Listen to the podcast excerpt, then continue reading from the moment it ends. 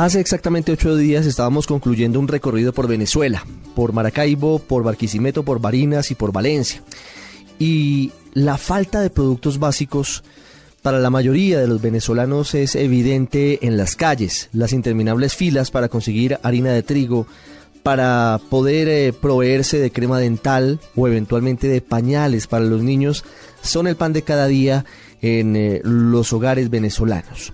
Justamente en las últimas horas y ya para darle cifras, para darle cuerpo teórico y cuerpo real a lo que está pasando en cuanto al desabastecimiento en Venezuela, Data Analysis, que es una de las firmas consultoras más importantes de nuestro vecino país, ha dado a conocer justamente las cifras que tiene concretas de cuál es hoy la realidad del desabastecimiento de productos básicos en Venezuela. Y por eso hemos llamado a su presidente Luis Vicente León para que nos entregue detalles de este análisis. Señor León, buenas tardes.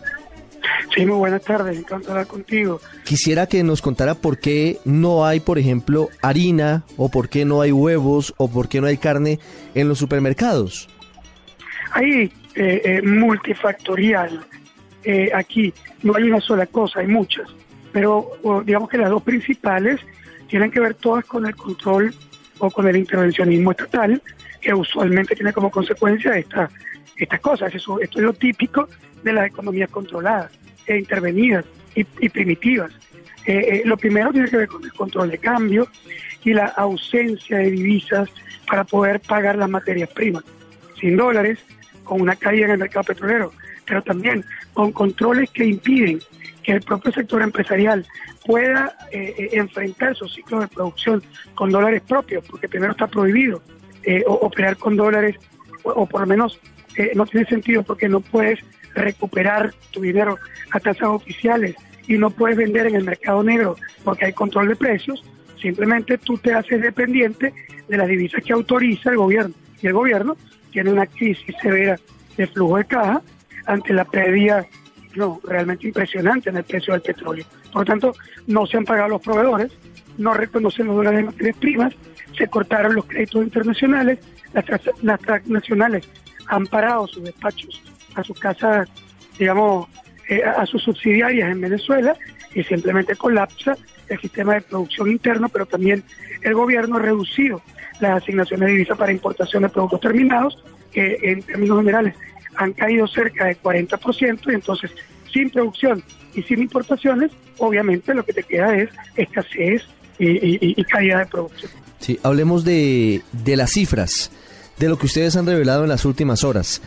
¿Cuál es el desabastecimiento de productos básicos en Caracas y en el resto del país si tienen eh, esos números? Y quisiera también que nos contara si eso pasa únicamente en los supermercados o en las grandes tiendas o pasa en todos los escenarios o habría algún punto en el que eventualmente los venezolanos pudieran comprar esos productos básicos pero a un precio infinitamente superior. El, desabastecimiento en la ciudad de Caracas, que es la ciudad mejor abastecida del país, se ubica en 82% en el comercio, comercio, digamos, convencional. Eh, eh, eso significa que no se consiguen muchas cosas. O sea, si tú sales al supermercado es muy poco probable que tú puedas conseguir los bienes esenciales. No se compra leche cuando tú quieres, no se compra azúcar cuando tú quieres. Existen restricciones además tanto para comprar eh, a través de tu cédula solo un par de días a la semana puedes comprar y además están restringidas las cantidades que puedes comprar. Pero es que además para comprar tienes que hacer una cola que puede ser de 7 a 8 horas, que comienza a las 3 de la mañana y cuando llegas al supermercado, la verdad es que el, concreto es que ya los bachaqueros, los revendedores, han hecho su agosto y no quedan mercancías para la población convencional. Entonces, eh, el tema termina eh, presionando a una parte muy importante de los venezolanos a comprar en el mercado paralelo, en el mercado negro. Eh, el problema con el mercado negro es que el año pasado tenía un abastecimiento, digamos, relativamente bueno y el, el precio era entre 10 y 20 veces el precio regular. Era alto, pero accesible. Sin embargo, hoy, como ha habido caídas muy severas de producción y caídas severas de importación, el mercado negro también se ve desabastecido y escasez también en el mercado negro. Y entonces se refleja en el crecimiento de la brecha entre el precio regulado y el precio de las mercancías en ese mercado negro. Hoy la compra, por ejemplo, una harina de maíz precocido, arroz, pollo eh, o café o azúcar, que es uno de los productos más difíciles de conseguir, eh, está entre 80 y 100, 100 veces el precio regulado. Eh, estamos hablando de que un kilo de arroz puede costar en el mercado negro 2.000 bolívares. y, y, un kilo de harina de maíz precocido 1.800, cuando los precios eran digamos, la semana pasada 19 bolívares por kilo. Entonces, eh, ya, ya también estás sacando a una parte importante de la población, está sacando del juego, porque aun cuando lo pudiera conseguir en el mercado negro, simplemente no lo puede pagar. Don Luis Vicente, con ese panorama tan complicado, tan difícil, ¿cuáles pueden ser las soluciones? Es decir, si Data Analysis eventualmente fuera consultora del gobierno y le preguntaran ¿Cuáles podrían ser las medidas para salir de esta situación tan complicada? ¿Cuáles serían los caminos a tomar? La, verdad es que hay que partir de una premisa básica. El gobierno arrastró demasiado la liga y ya no hay forma de salir ilesos de esta crisis. Es, imposible salir ilesos.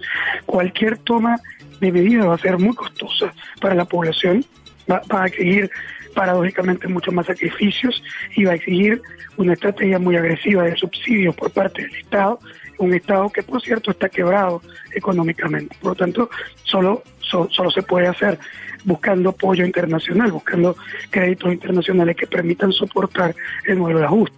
Pero por otro lado, tú tienes que cambiar el modelo de intervencionismo y control, la relación de hostilidad entre el Estado y el sector privado no hay ninguna otra forma de atender este problema. Eh, eh, el gobierno ha hecho algunas medidas que pudiéramos llamar racionales. No, es que el gobierno no ha hecho nada. Por ejemplo, eh, los incrementos de los precios de estas mercancías que subieron esta semana hasta mil por ciento es un movimiento para tratar de garantizar que se mantengan los productos en el anaquel. El problema es que tú estás básicamente permitiendo que los empresarios levanten la nariz en un pozo séptico, porque tú no has resuelto el problema de fondo. Les estás permitiendo la recuperación de los costos, pero no están obteniendo dólares para pagar a sus proveedores, no están pudiendo hacer eh, eh, para recomprar, no tienes eh, el, mercado eh, cambiario está cerrado, el, hay del Estado, amenazas, evidentemente espanta a los inversionistas con ese entorno terriblemente negativo, el hecho de que tú subes el precio es como poner sal de trufa en una carne podrida. Don Luis Vicente León, presidente de Data Analysis, muy crudo, difícil el panorama económico de Venezuela, sobre todo en materia de, de desabastecimiento. Gracias por contarnos lo que está pasando con cifras, con estudios desde Caracas. Muy amable. Gracias.